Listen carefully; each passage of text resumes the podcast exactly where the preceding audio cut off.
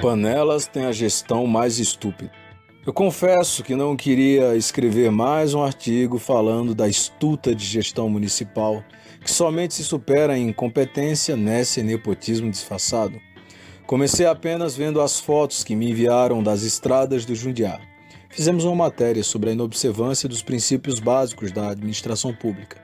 O que ocorreu foi que enviaram máquinas para a região da mata onde fizemos a matéria, mas apenas maquiaram as coisas. Afinal, arrumaram as vias principais e deixaram as outras abandonadas. Ignoraram o fato de que, se um cidadão adoece em sua casa, antes de chegar na via principal, precisa passar por vias locais. É mais do que óbvio, mas essa turma não consegue juntar causa e consequência. É o típico exemplo do subnitrato de bosta porque essa gestão superou o próprio conceito da bosta. Com todo respeito, é claro. Superaram os limites do ridículo. Depois que comecei as pesquisas dessas questões, juntando depoimentos de pessoas do sítio, áudios da própria prefeita, inclusive, prometendo resolver, etc., encontrei uma imagem de uma tal gestão democrática. E não demorou muito para que enviassem o vídeo com o discurso do Coisa. Diante desse insulto à inteligência do panelense, decidi que deveria responder à altura.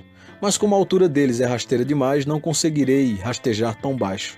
Portanto, façamos como a bota que atinge vermes, de cima para baixo.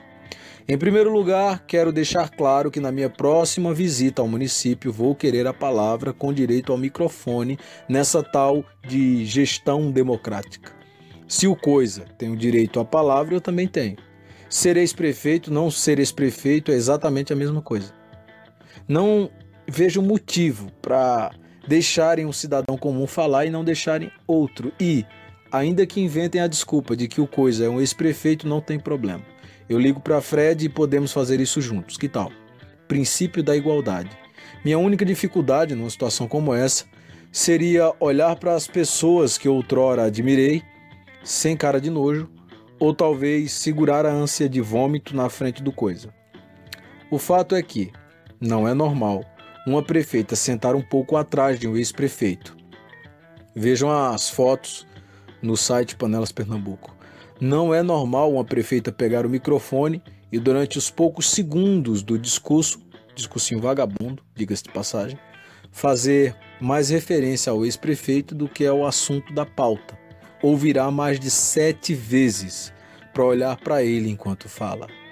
A única coisa normal é o coisa mexer muitos braços enquanto fala, pois é uma característica patente de alguém que quer desviar o foco, não sabe o que está dizendo e percebe o mico que está pagando. É a epilepsia do mentiroso apavorado. Pode pesquisar na internet. É psicologia comportamental. Todo picareta faz a mesma coisa. Assistam o vídeo. Mas o que cargas d'água seria gestão democrática?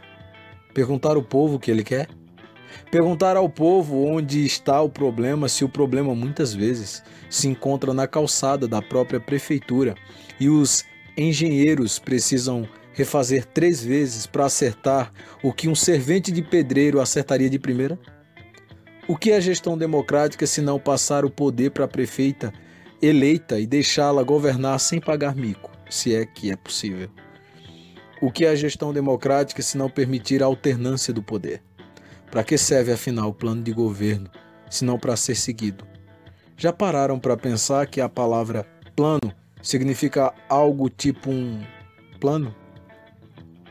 E o plano diretor? Não trata das diretrizes basilares que impulsionarão o município? Não estão seguindo?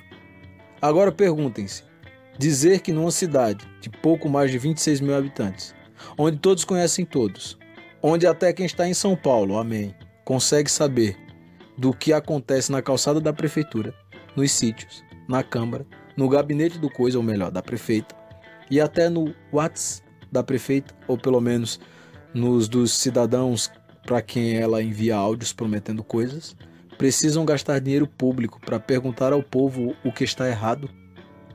Na era da comunicação, o próprio modelo de gestão democrática é um sinal do atraso que existe na cabeça oca dos que se submetem a isso.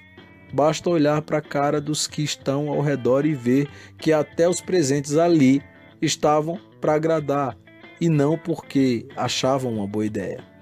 Pior que o cidadão comum percebe isso e comenta sobre o quanto é ridículo, mas conforme o conto da roupa nova do rei, somente alguém verdadeiramente desprendido das imbecilidades interesseiras tem condição moral de apontar e dizer: o rei está nu. A digestão democrática nada mais é, na minha humilde opinião certa, do que um tipo de reunião política fora de época em que todos os inúteis puxa-sacos interesseiros vão elogiar o que não foi feito, parabenizar quem não merece e se sentir importante no evento pobre desnecessário e miseravelmente composto de figurantes emburrecidos e figuras sem legitimidade moral ou intelectual que pegam o microfone para não dizer nada. Repetem a mesma conversa porque sabem que a repetição da mentira não gera nenhuma mudança, mas mantém a população na inércia. Desta forma, os funcionários contratados pela barganha e troca de favores continuam se sentindo cidadãos honrados, enquanto o cidadão humilde continua chamando de doutor os que não merecem nem o título de amigo do povo. A principal coisa a ser resgatada em panelas é sem dúvida nenhuma a vergonha na cara, pois se fossem tratados como os cavalos de um certo alguém, jamais lhe fa faltariam cuidados, comida e água. Panelas têm a digestão mais estúpida, porque não percebe que nenhuma riqueza construída com a pobreza dos outros tem valor.